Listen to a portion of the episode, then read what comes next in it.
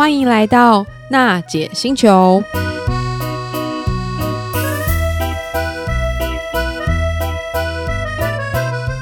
行动星球听众朋友，大家好，欢迎又来到娜姐星球。我们前几集奶爸专题啊，其实受到广大回响，有很多爸爸告诉我们说，诶，他其实除了想了解爸爸包啊，还有就是儿童的饮食之外，其实他们对于安抚宝宝。安抚小孩这件事情也蛮有兴趣的，呃，于是呢，我们研究这个儿童市场上面，发现到有一款雅比兔的故事机，非常非常受到爸爸和妈妈欢迎。更重要是，它的造型非常非常的时尚，而且材质是故事机唯一有的细胶的材质。今天非常开心邀请到就是这位特别的嘉宾沈蓉，她其实就是雅比兔创办人的女儿。我们欢迎沈蓉 June 跟我们的听众朋友打声招呼吧。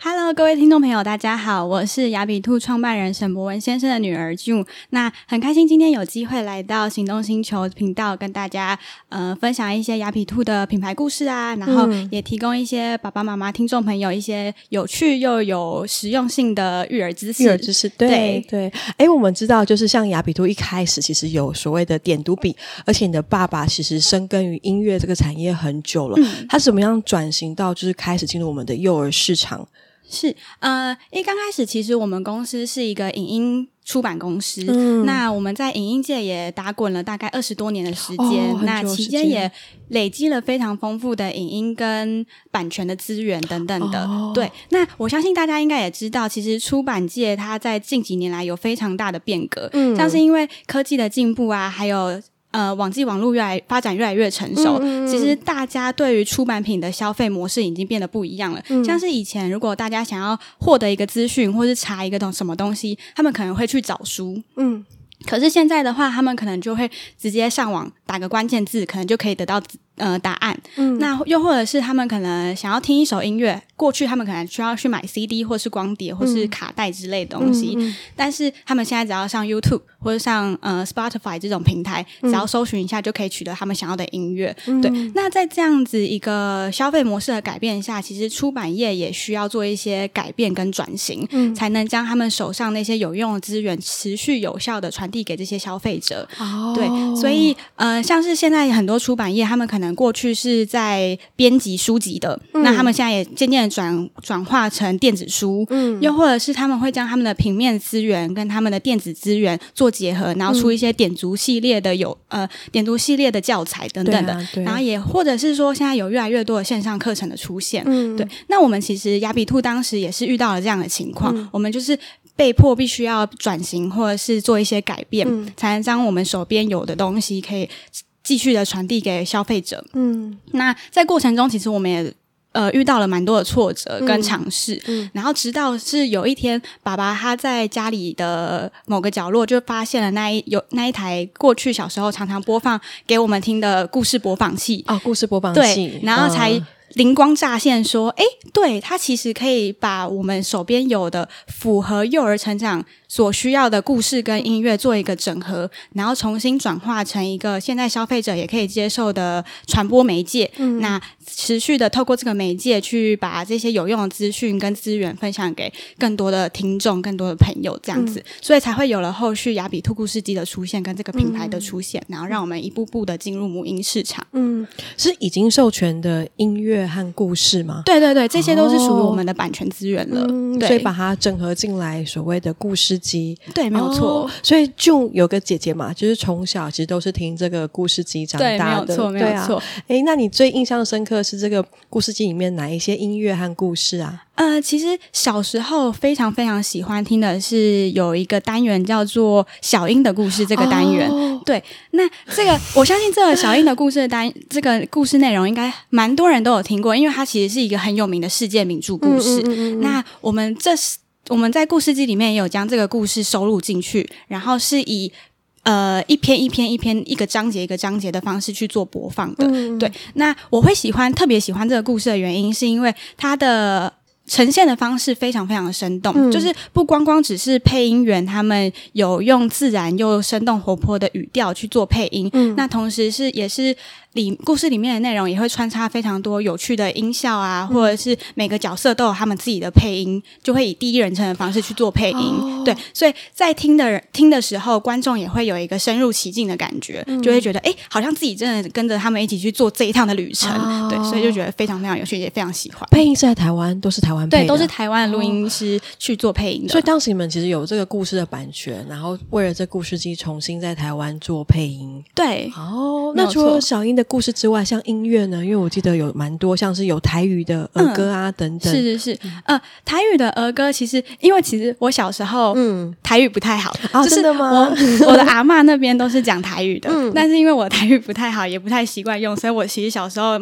蛮挫折的，就是很常听不懂阿嬷他们在讲什么。嗯、对，所以后来爸爸他们就会给我们听一些台语的童谣或者是儿歌，哦、对，让我们学一些基本的词汇，嗯、那稍微可以。听得懂，或者是也可以稍微跟阿妈他们沟通这样子，嗯、那我觉得是非常非常实用的、嗯、实用的有声读物这样子。对啊，对。对，然后我也非常喜欢里面收录的呃中文的儿歌，嗯、还有英文的儿歌这样子。嗯、对，像英文儿歌，你最喜欢的是？呃，他们我记得里面的儿歌有一系列会有一个剧情，嗯、像是他可能会是小朋友要去学校上学，嗯，那他可能会有一些学校里面的素材，像是铅笔 pencil 的，可能就会出一个。音乐，嗯、然后或者是呃游戏场 playground、嗯、就会有一个、哦、出现一个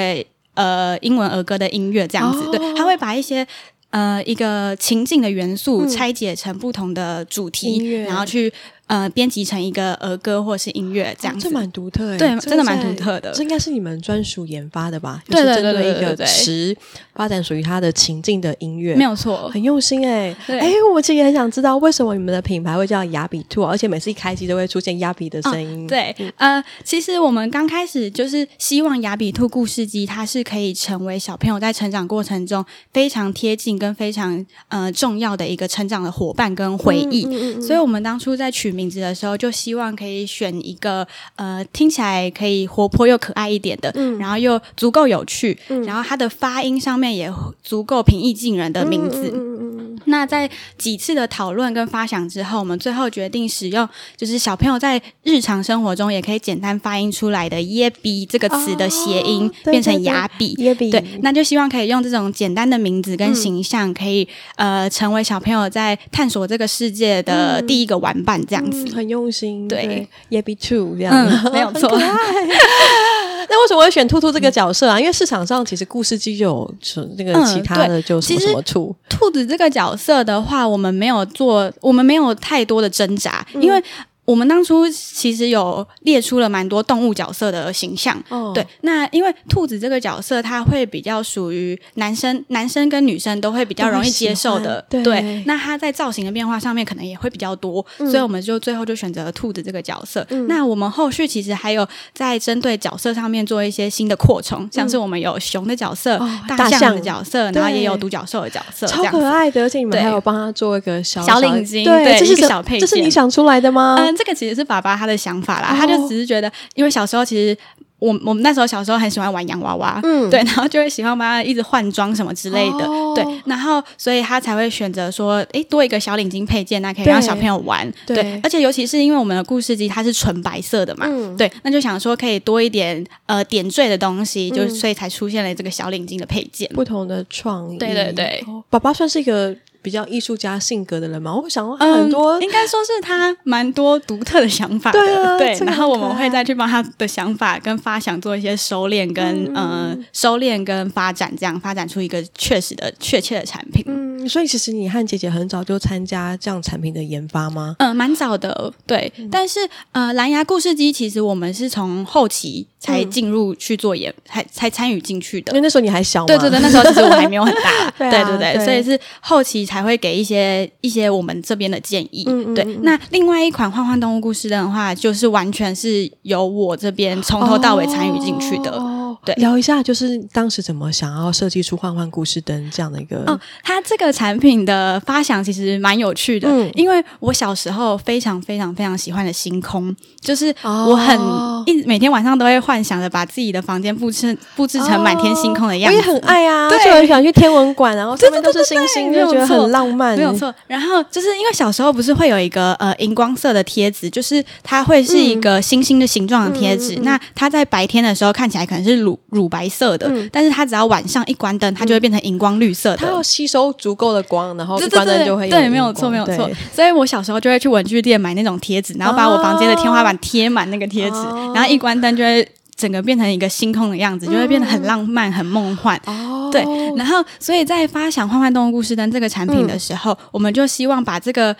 小时候的梦想跟这个。美丽浪漫的情境，把它带入到故事机里面，嗯、所以才会有了投影盒的这个想法。嗯、对，那另外小时候也非常喜欢呃那个旋转的音乐盒。哦，对对，我记得它那一款是下面有个类似转古典音乐盒，对对对，没有错没有错，会有一个八音盒的东西，然后上面的玩偶也是可以旋转的，就非常的少女感。对对对，现在还买得到这种古典音乐盒吗？我 其实还是买得到，但就是真的比较少，以前比较多啦。对啊，所以我打开一看，哇，这个东西很典雅，而且几乎就是勾起我们小时候回忆。因为那时候很喜欢买那种古典音乐盒，然后上面有个小娃娃会跳芭蕾，然后这样转，然后里面有时候还会装很多巧克力，就完全勾起那种小时候回忆。然后哎，因为我自己也有小孩，就觉得这个买给他非常非常有感觉，就是把妈妈的回忆的快乐都带给他。对，没有错。很多其实很多妈妈，就是这款商品出来之后，很多妈妈也跟我们回馈说：“哇，我们完全把她小时候的梦想直接呈现出来，就是觉得很幸福。”而且又搭配那个光影的效果，真的对小朋友帮助很大。你是几岁开始参与这个产品的研发？呃，我大概是从我高中，大概对高中左右，很年轻哎，就是我会先提一些想法啦，从小就开始创业。爸爸也接受你这样这些想法，他接受，他接受，但但他还是会筛选一下，因为有些真的是太天马行空了。不会啊，我觉得这样很棒，就是爸爸其实对你们也有很高期待，然后对你们的一些想法也都可以把它落实成，就是你们从小的回忆，变成是一个在市场上推行的产品，其实蛮动人的。对啊，我想这也是他对我们的爱啦，就是把我们小时候想要的东西，慢慢的一步步实现这样子。对，换换故事灯本身也是可以换放音乐的吗？对对对，它里面也是收录了非常多的安抚音乐跟故事内容。那大家可以在听故事的同时，也把那个投影灯打开，嗯、那就会可以让房间整个充满一个故事情境的氛围。哦、对，那我们就是希望可以让故事里面的角色可以跳脱书本或者是音档，哦、那让小朋友在边听故事的同时，也可以发挥他们丰富的想象力，嗯、那为他们创造一个非常非常丰富又快乐的童年回忆。那当然也是让小朋友跟爸爸妈妈他们在亲子共读的时光，可以透过这个故事灯，嗯、让他们整个时光变得更丰富、更有趣一点。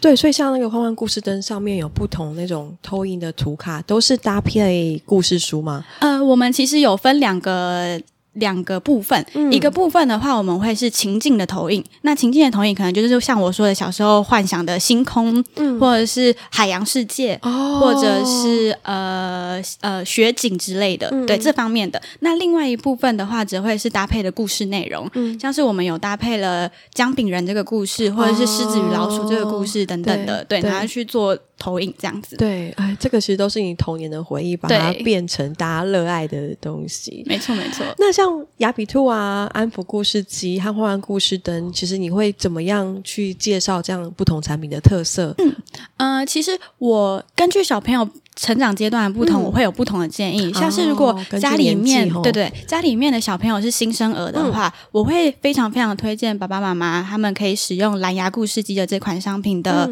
安抚音乐跟夜灯功能去做，嗯、呃，去为宝宝创造一个舒适的睡眠环境。嗯，对。那像是如果因为它。蓝牙故事机它的机身是比较小的，它的机动性比较高，嗯、所以如果你们像是要出游啊、出远门等等的，那在长时间的车程当中，其实也可以带上它。嗯、那故事机可以在长时间旅旅旅程中，可以帮助减少宝宝他们的焦虑感。嗯嗯，对。那又或者是如果你们今天是要在外面过夜的话，嗯、也可以，其实故事机也是可以帮宝宝营造一个舒适又熟悉的睡眠环境，嗯、可以减缓他的不安的情绪。啊，我懂了，就是其实宝宝或小小孩他们。需要一种哎熟悉的环境的安全感。对对对，而当我们把他带到其他地方的时候，像所谓的安抚娃娃或者这个故事机，就会让他回忆到就是他同样的安全的感觉。对对对对，哦、是可以有效达到安抚的效果的。而且就是细胶的这个材质，如果宝宝去咬啊、去玩啊，都很安全。没有错，因为我们是选用与奶嘴相同材质的细胶，嗯、所以小朋友如果他。经历了长那长牙期的话，嗯、会想要磨牙嘛？那他就可以抱着啃咬，没有问题。那可能很多爸爸妈妈会担心说，哎，可是如果上面都沾满了口水，那不是很脏吗？嗯、然后，那其实这部分也可以不用担心，因为我们在故事机的设计上其实是做可拆式设计的，哦、它可以换动物。对对对，它上面的那个细胶套其实是可以拆下来，哦、然后做清洗消毒的，哦、所以非常的安干净安全。这样说起来，你们应该也会有一些保固嘛？保固对对对，我们是有保固一年的，对，对，没有错。嗯、那如果像是日常生活的话，我也会推荐爸爸妈妈可以多多让小朋友去听一些儿歌，或者是童里面儿歌跟童谣，嗯，因为其实音乐这个东西对小朋友成长帮助是蛮大的，嗯，它是透过这些音乐的韵律，是可以让宝宝。刺激他们的感官发展跟语言能力的发展的，嗯嗯。对，所以其实日常上面虽然他们可能没有办法，还没有办法听得懂，嗯、但是其实那个音乐的旋律跟韵律是可以帮助到他们的，嗯、对。那如果是家里是一岁以上的幼儿的话，嗯、就可以让开始让他们听一些短篇的故事，嗯，那可以增加他们的词汇量，嗯、或者是可以增进他们的用字的精确程度，的精确程度。然后故事里面的情境也可以。就是拓展他们的认知能力跟逻辑思考能力，这样子、嗯嗯、哇，好清楚哦。对，对啊，让他们有更多的创意啊，从小就有更多的启发。对，所以当时为什么会想要就是收录台语的，就是儿歌或者是故事啊？呃，台语的儿歌就是其实我们那时候，因为我们公司有蛮多的蛮多种类的素材，嗯，对。那其实台语这个东西现在。几乎年轻的人几乎都不太会讲，对，对没错。所以我们当初在收录这个东西的时候，其实也有一点点挣扎，嗯嗯、就不知道到底是不是应该要把它收录进去。而且，对我记得你们台语的歌好像也蛮多的哦，对，蛮多的，对。然后，对，所以我们那时候就其实蛮挣扎的。后来是也是听取一些长辈的建议，嗯、或者是一些呃妈妈他们的建议，嗯、就是说虽然。不不需要让台语变成小朋友的熟悉呃非常会用的语言，嗯，但是也是可以让他们接触一些，至少了解一些闽南语的用字或者是说法这样子。他毕竟是台湾人，对对对对对，所以就是可以让他们。去有机会去接触到这个语言也是很好的，嗯、所以我们才最后把它收录进去。对对对，而且透过唱歌的方式，他们会更容易朗朗上口。嗯、对，没有错。那像《欢欢故事机》呢，会推荐给多少岁以上的小朋友啊？嗯《欢欢动物故事灯》我会比较推荐给两到三岁以上的小朋友。嗯，那因为它故事里面收录的内容主要是大量的床边故事跟安抚音乐，所以在两到三岁以前的小朋友，他们可能。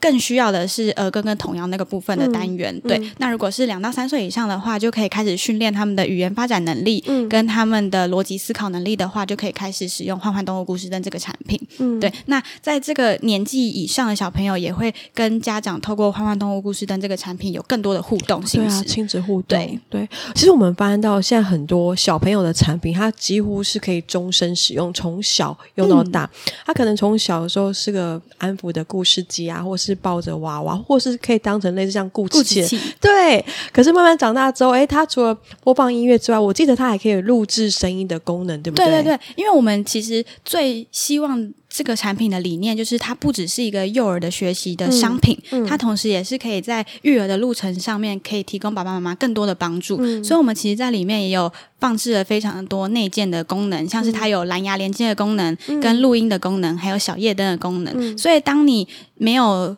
听音乐或是听故事的需求的时候，嗯、其实爸爸他们他也可以把它当做是一个行动行动的蓝牙音箱。哦、对，那或者是。其实，如果爸爸妈妈他们很常出去工作或者去外地工作的话，嗯、也是可以用那个录音功能，将他们的声音收录进去。嗯、那小朋友在家里也可以听，像是个播放器。对对对，哦、就是可以参。就是加入非常非常多元的又实用的功能，让让这个产品它不再只是呃只适用于单一对象，嗯，或者是短期阶段性的使用，嗯、而是可以实际带给宝宝跟爸爸妈妈们一个非常完善跟非常完整的育儿的亲子互动时光，嗯、而且也是一个回忆，就是他小时候。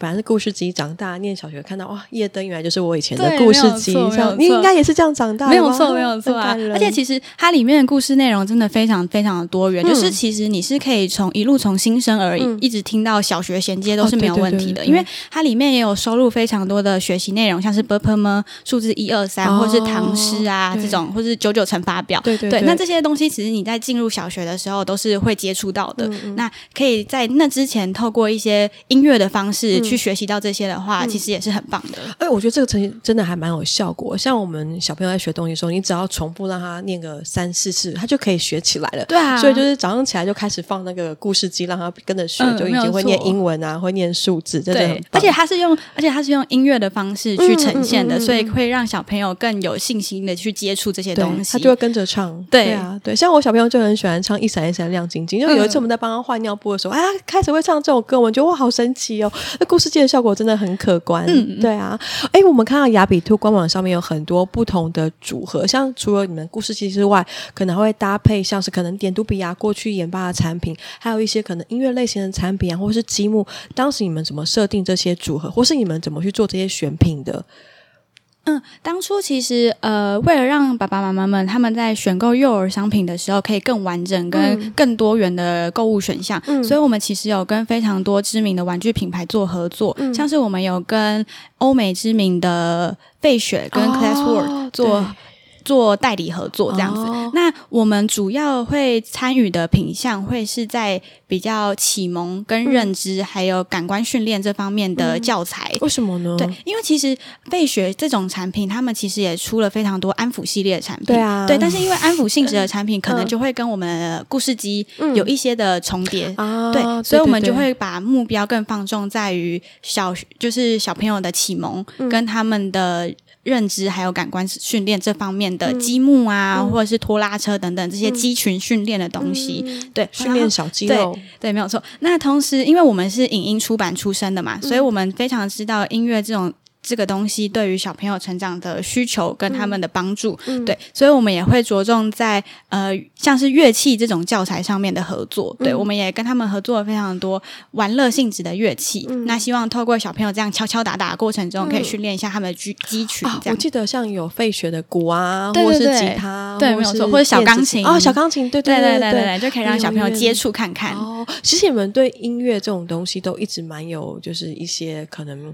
一些理想性啊，或是。对，那希望怎么透过你们的产品，或透过你们的选品带到就台湾的幼儿市场啊？嗯、呃，其实我觉得音乐这个东西，它不单单只是让小朋友聆听。嗯，其实我一直都蛮推荐小朋友在一岁以前，嗯，除了一些玩具可以选择乐器上面的东。音乐器上面的东西以外，嗯、他们也可以去多多参加一些像是音乐启蒙或是音乐律动相关的亲子课程。哦、对，亲子课程、律动课程。呃，音乐这个东西，其实，在小朋友他还从小朋友他还在妈妈肚子里面听的胎教音乐，我们就可以略知一二，嗯、就可以知道他大概对他有什么样的帮助。嗯，对。那如果在成长的过程中，我们也可以透过音乐的环境，去让小朋友激发一下他们的。感官能力，嗯、或者是他们的逻辑思考能力等等的目标，启对启蒙的话，对，对也是很棒的。嗯、那尤其是如果在学习音乐的过程中，可以让亲子一起互动的话，那会是更好，嗯、就会是有一种一边学一边玩的、嗯、呃互动情境。那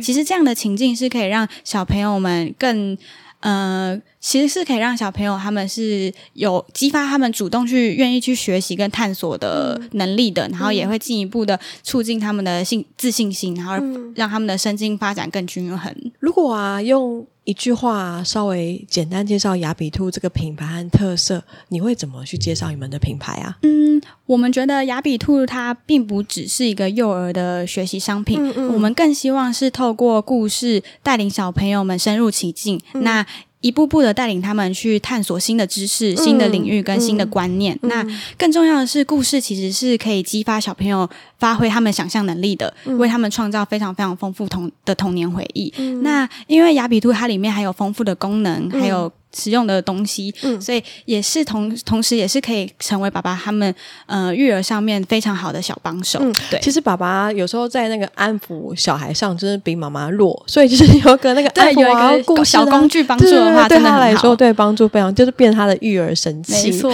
我们也很想知道说，像沈先生他从音乐的出版业跨、嗯、跨到这个所谓的就是诶、欸、母婴吗，或是幼儿的这个市场，你们对这几年就是母婴啊幼儿市场的。嗯，这个变化啊，或是它的形状有什么新的发现啊？嗯，其实我相信大家应该都有意识到，近年来台湾其实少子化跟高龄产子的趋势越来越明显。嗯、那在这样子一个人口结构的变化下，反而是伴随着消费习惯的改变。嗯，像是大家对于母婴用品的诉求，可能会趋向于更加精致化跟多元化。嗯，嗯那。爸爸妈妈他们在孕期除了会更注重呃孕期的保养之外，嗯、在育儿商品的功能性，嗯、还有他们的品质上面，嗯、还有产品的独特性，嗯、也都是他们会考量的目标跟因素。这不就在讲你们吗？